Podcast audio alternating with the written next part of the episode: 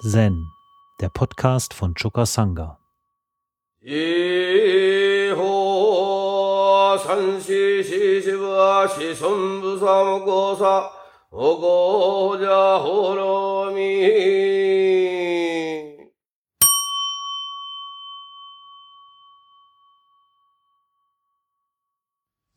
Im Hikigan Rokko findet sich das elfte Beispiel Oberkuhs Tresterlecker.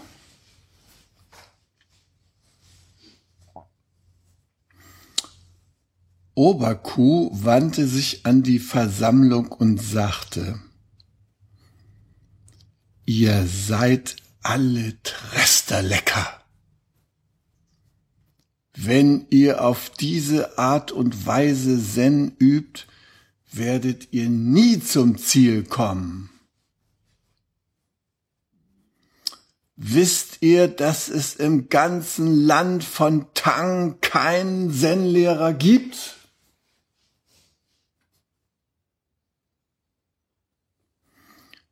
Ein Mönch kam nach vorne und sagte, mit Sicherheit aber gibt es welche, die Schüler lehren und den Versammlungen vorsitzen. Was ist nun damit? Oberkuh antwortete, ich sagte nicht, dass es kein Zen gäbe, sondern dass es keinen Zen-Lehrer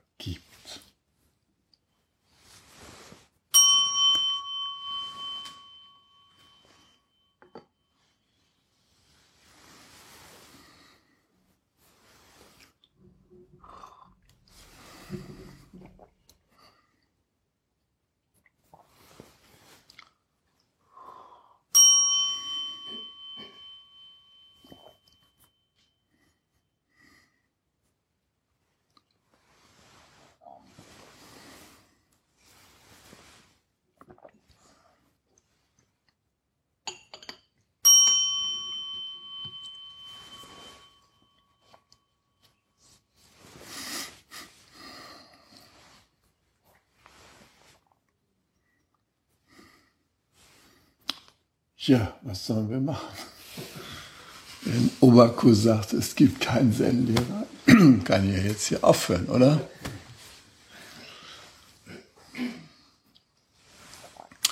Roshi sagte, als ich dieses Koran mit ihm bearbeitet habe, sagte er zu mir zwei Sachen. Wang Po, Oberkuh also, ist der größte Zen-Lehrer aller Zeiten. Staunt man auch, weil er doch sagt, es gibt keinen Zen-Lehrer im ganzen Reiche Tang, zu dem er nämlich auch gehörte. Und er sagte, You must practice Zen sincerely.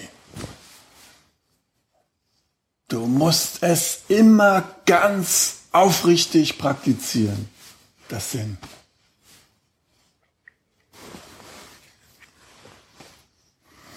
Ja, er macht da so, gibt da so ein Urteil über die Versammelten ab, das wie so ein kollektiver Wegschlag da wirkt, ja.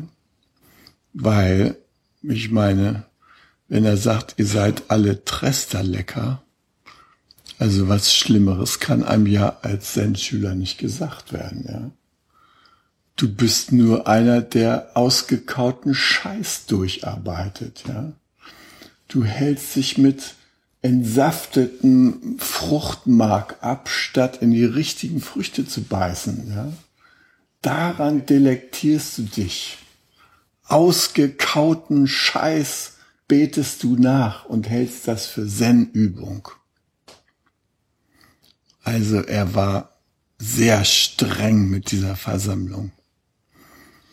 Und natürlich war der Mönch da sofort erschrocken und sagte, hör mal, wieso sammeln wir uns hier knapp 1000 an der Zahl? Denn in dieser Versammlung wenn es keinen Zen-Lehrer gibt.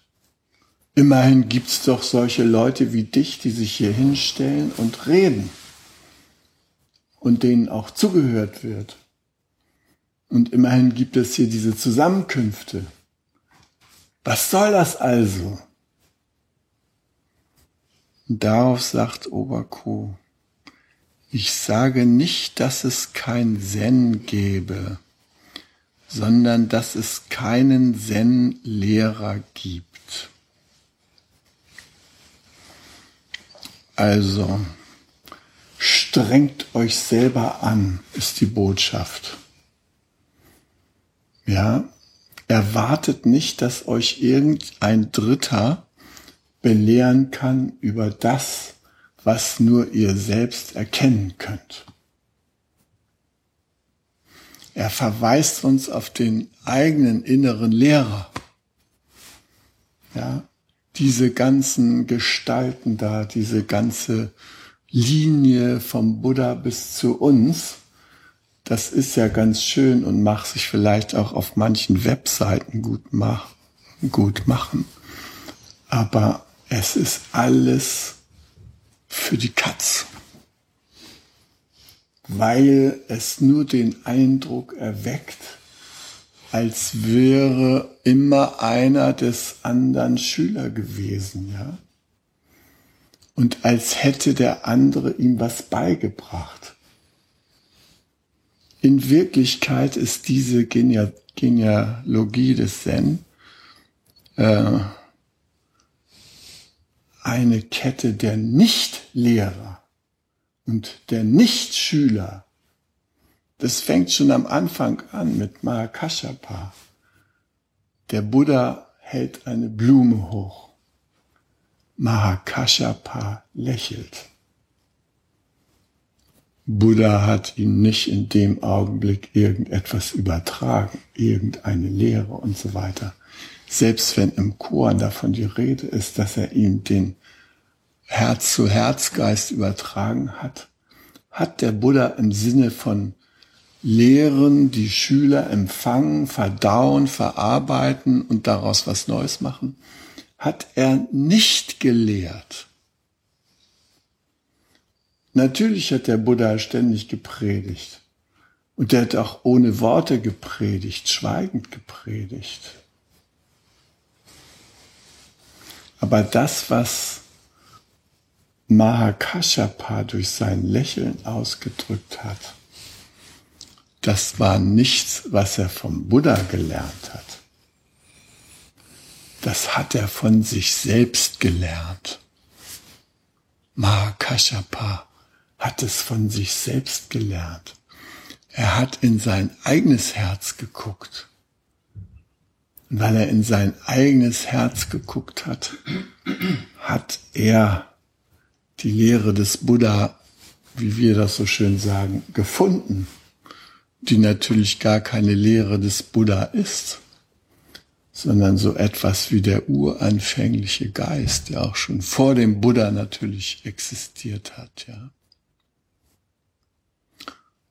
Und diesen Tadel, den Oberkuda ausspricht, den können wir verwandeln in eine Ermutigung. Eine Ermutigung, selbst zu schauen. Und wir kommen auch nicht drum herum, bei uns selbst nachzuschauen. Wenn wir versuchen, in unser eigenes Wesen einzudringen, dann zeigen sich auch eine Reihe von Hindernissen.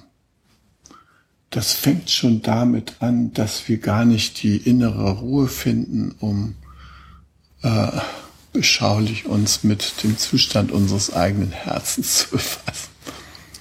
Wir sind in Ängsten, wir sind, äh, wir sind noch befasst damit, dass wir in mancher Hinsicht klein sind, obwohl wir schon ganz groß sind. Und wir merken, wenn wir noch klein sind, dann brauchen wir das, was bei uns klein ist, eine besondere Form der Fürsorge, damit das nachreifen kann, damit das groß werden kann, damit wir dem großen Leben mit unserer ganzen Kraft begegnen können und dass wir nicht abgelenkt werden von unserem Kleinsein. Und natürlich gibt es immer wieder Situationen, die uns das große Leben schenkt, wo wir Entwicklungsimpulse empfangen, um diese Kleinheiten, die noch in uns lebendig sind und die noch kultiviert werden wollen, um die anzusprechen und um die zu triggern. Und unser Kleinsein, das kann äh, zurückgehen bis vor unserer Geburt. Ja, schon der Moment, wo wir uns inkarniert haben, war vielleicht eine besondere Konstellation.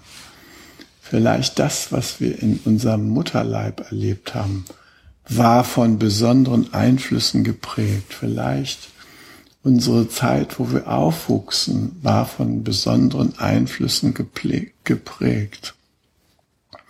John Young, der hier viele Seminare gemacht hat über Mentoring, der hat einmal gesagt, hier auf dieser Welt gibt es nur verwundete Krieger und Kriegerinnen. Es gibt nicht den strahlenden Held. Jeder von uns hat seine eigenen spezifischen Wunden, mit denen er in dieser Welt sich umtut und mit denen er auch umgeht. Und davon sind manche vielleicht heilbar und manche sollen gar nicht heilen. Wie Danon Perry sagte, lass uns die heiligen Wunden finden.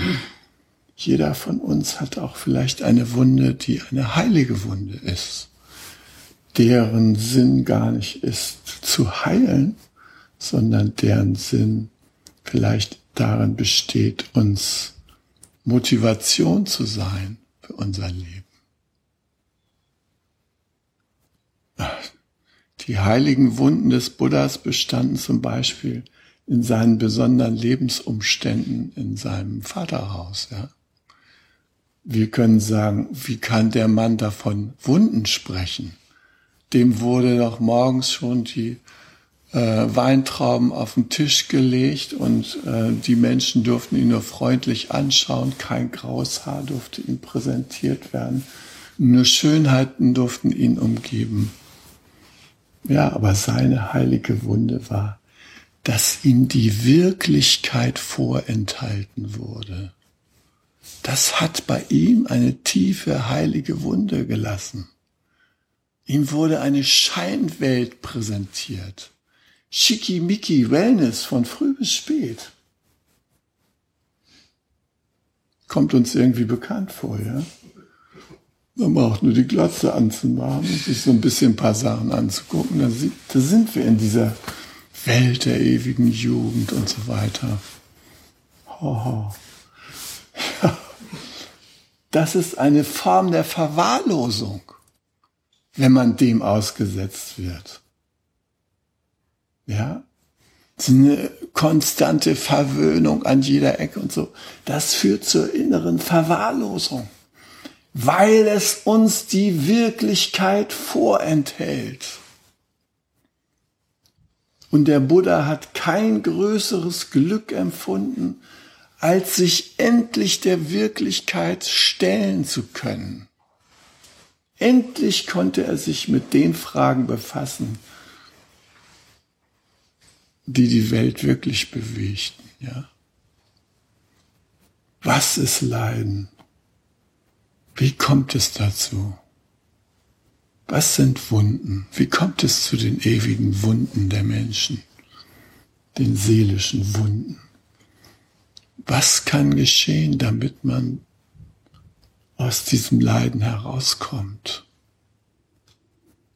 Was kann geschehen, damit man aus der Illusion heraustreten kann?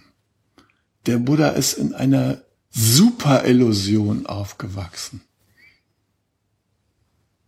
Und er hat genau gespürt, da stimmt irgendwas nicht in meiner Welt. Aber er konnte es nicht fassen. bis er seine vier Ausfahrten gemacht hatte. Da vorm Palast, wo die Kranken, die Siechenden, wo die herumliefen und krauchten, da wurde er mit der wirklichen Realität konfrontiert.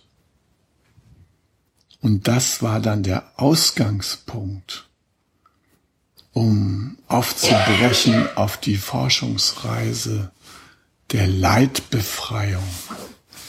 Wie kommt man dahin, ja, zur Leidbefreiung?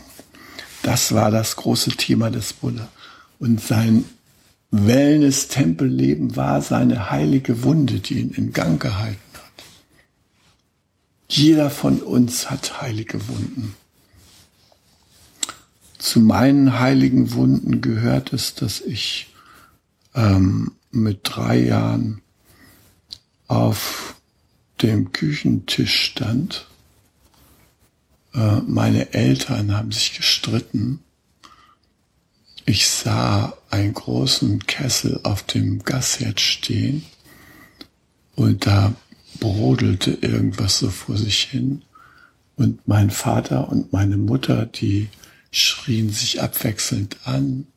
Dann weinten sie jeder für sich und immer nahmen sie mich abwechselnd in die Arme. Ich stand da auf dem Tisch wie so eine Art Schiedsrichter, ja.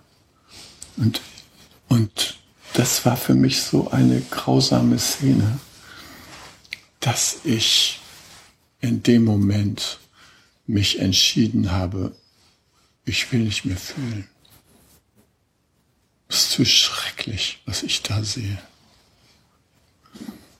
Naja, und jetzt bearbeite ich hier bis zum heutigen Tage die heilige Wunde, die daraus entstanden ist.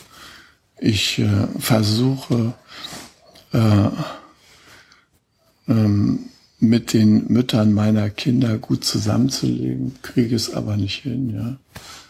Aus irgendwelchen Gründen. Wahrscheinlich, weil ich an irgendwelchen Ecken noch klein geblieben bin, nicht rechtzeitig erwachsen geworden bin vielleicht. Und mein Thema ist, ähm, wie kann ich dazu beitragen, dass Frieden in die Welt kommt, ja. Also, das Thema Mediation begleitet mich seit, was weiß ich, 25 Jahren, ja. Die gewaltfreie Kommunikation. Wie kann man so kommunizieren, dass man mit dem Herzen der Menschen in Verbindung tritt, statt mit ihren Meinungen? Ja. Das ist mein Thema.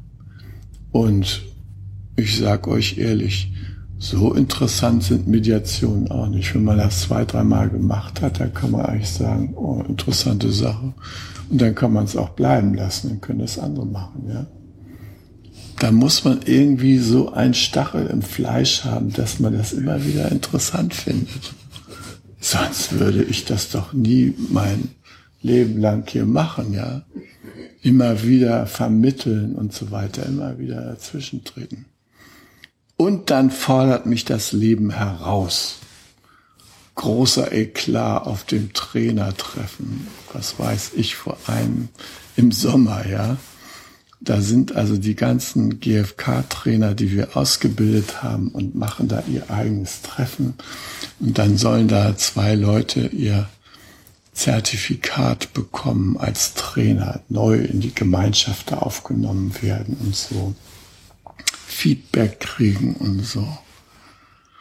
Ja, und ich bin da mit meiner Kollegin in dem Raum, ja, und mit einem Mal betritt meine neue Freundin den Raum, die auch zu dem Trainerkreis gehört.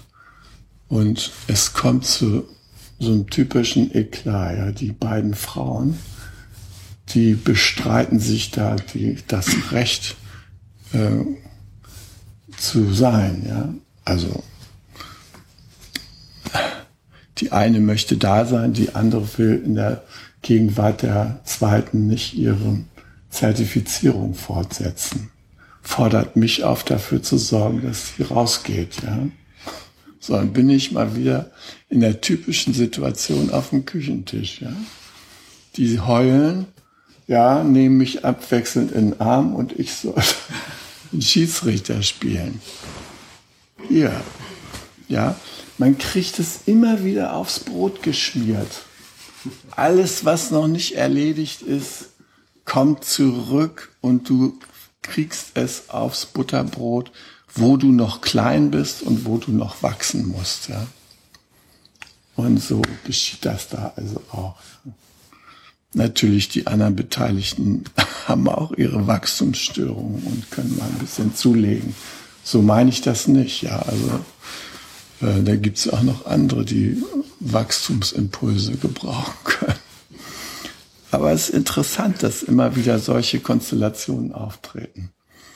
Und äh, dass ich da aufs Brutalste lerne, rauszukommen aus so einem Modus, na ja, wir kriegen das schon hin, ja, äh, warte es mal ab, da finden wir eine Lösung und so weiter.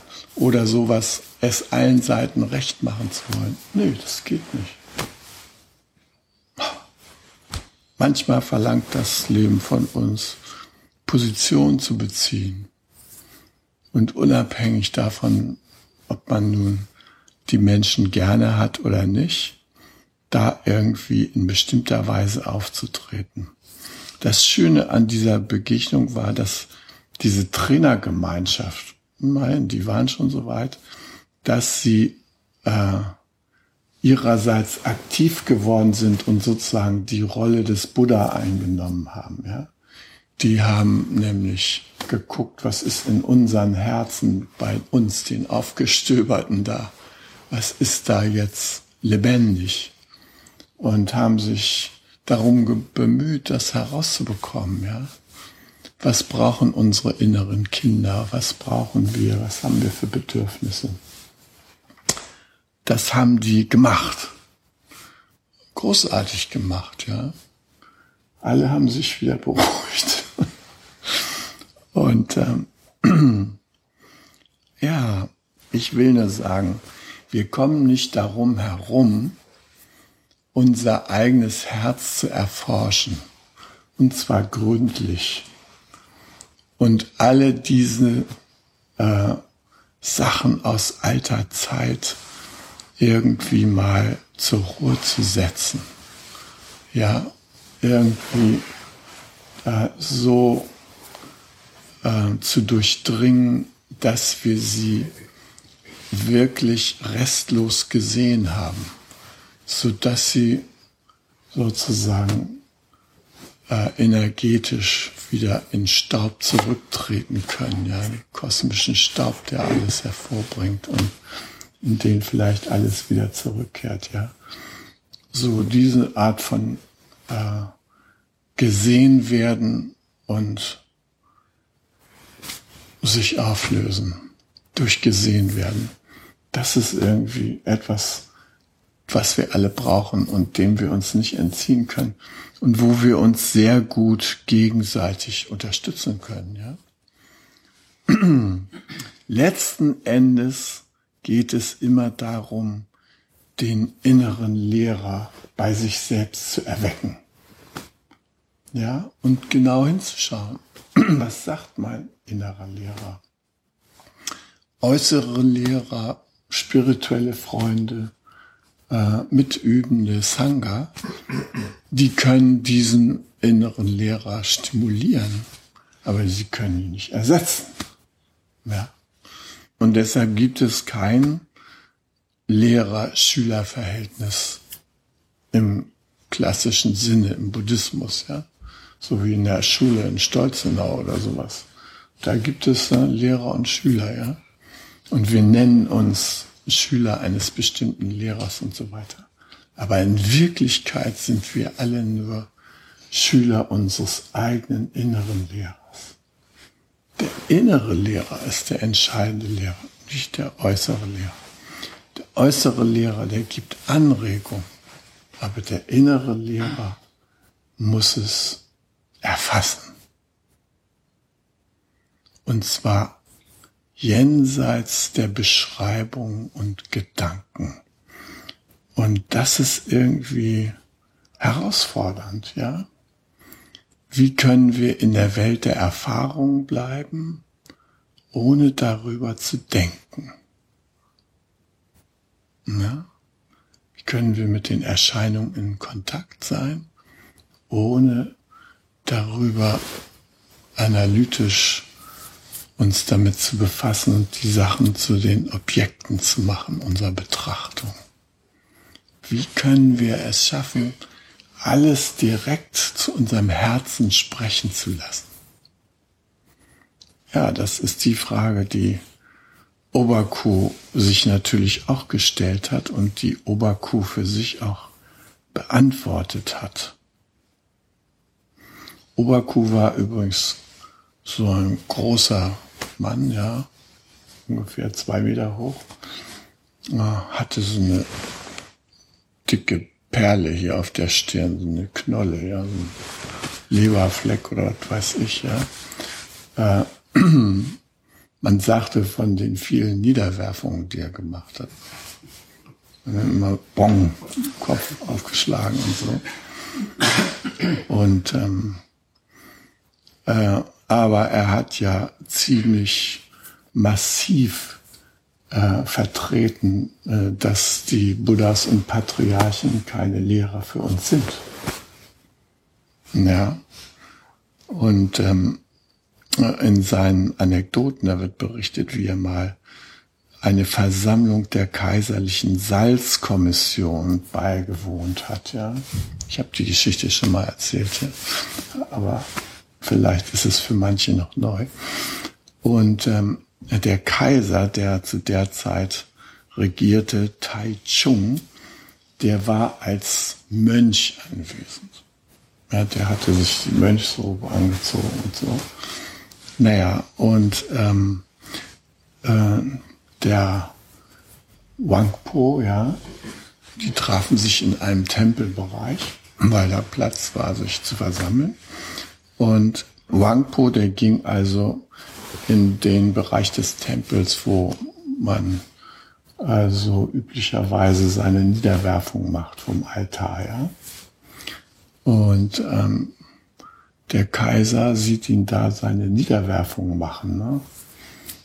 Und dreimal wirft er sich nieder und dann sagt der Kaiser, äh,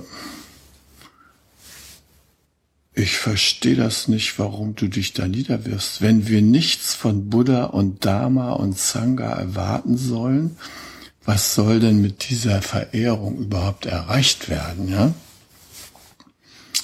Und da sagt Wang Po, auch wenn ich nichts vom Buddha erwarte, noch von Dharma, noch von Sangha, so ist es doch meine Gewohnheit, in dieser Weise Ehrfurcht zu bezeugen. Ja? Und der Kaiser setzt nochmal nach. Aber was soll das denn? Zu welchem Zweck? Und da hat er schon den ersten Wahnsinnshieb von Wangpo abgekriegt, ja. Und dann ist er da.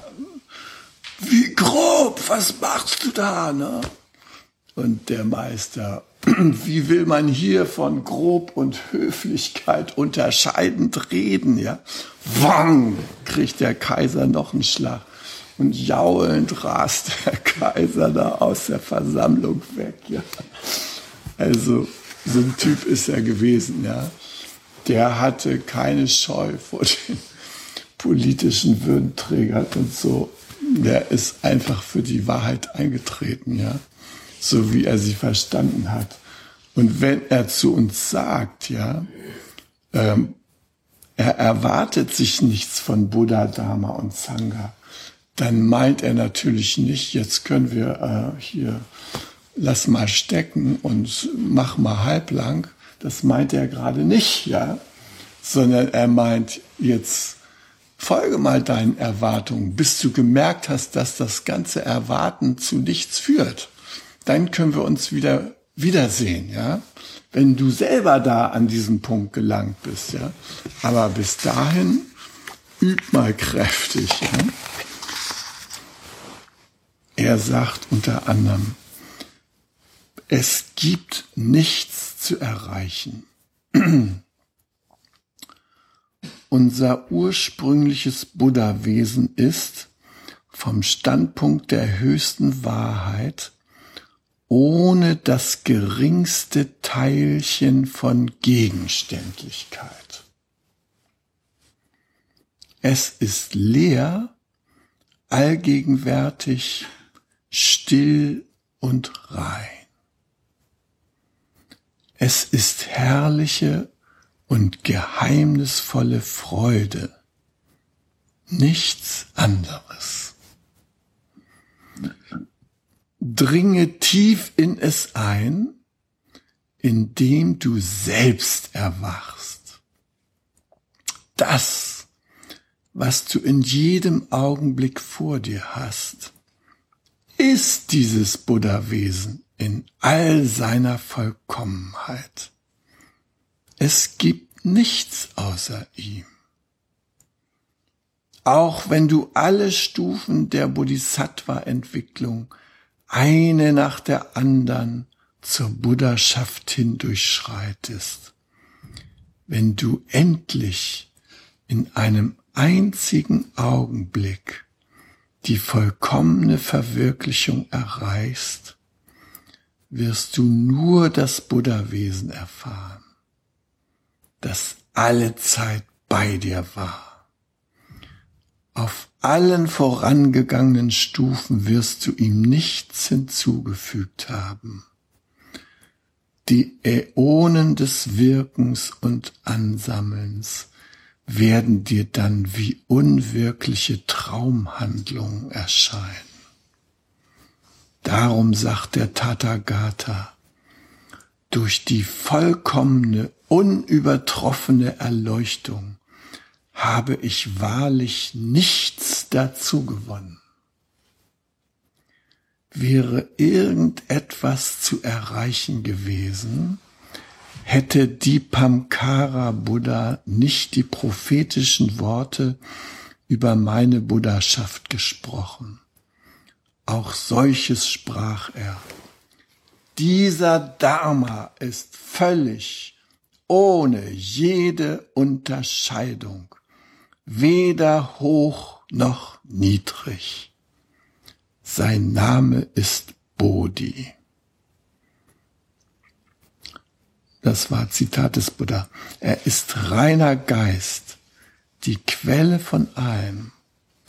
Mag er als ein Lebewesen oder als ein Buddha in der Gestalt von Flüssen und Bergen als Teil der formhaften Welt oder als formloses Erscheinen oder auch als etwas oder auch als etwas das gesamte Universum durchdringendes. Er ist vollkommen unterschiedslos, denn es gibt kein Selbst und kein anderes. 男女三班是星星。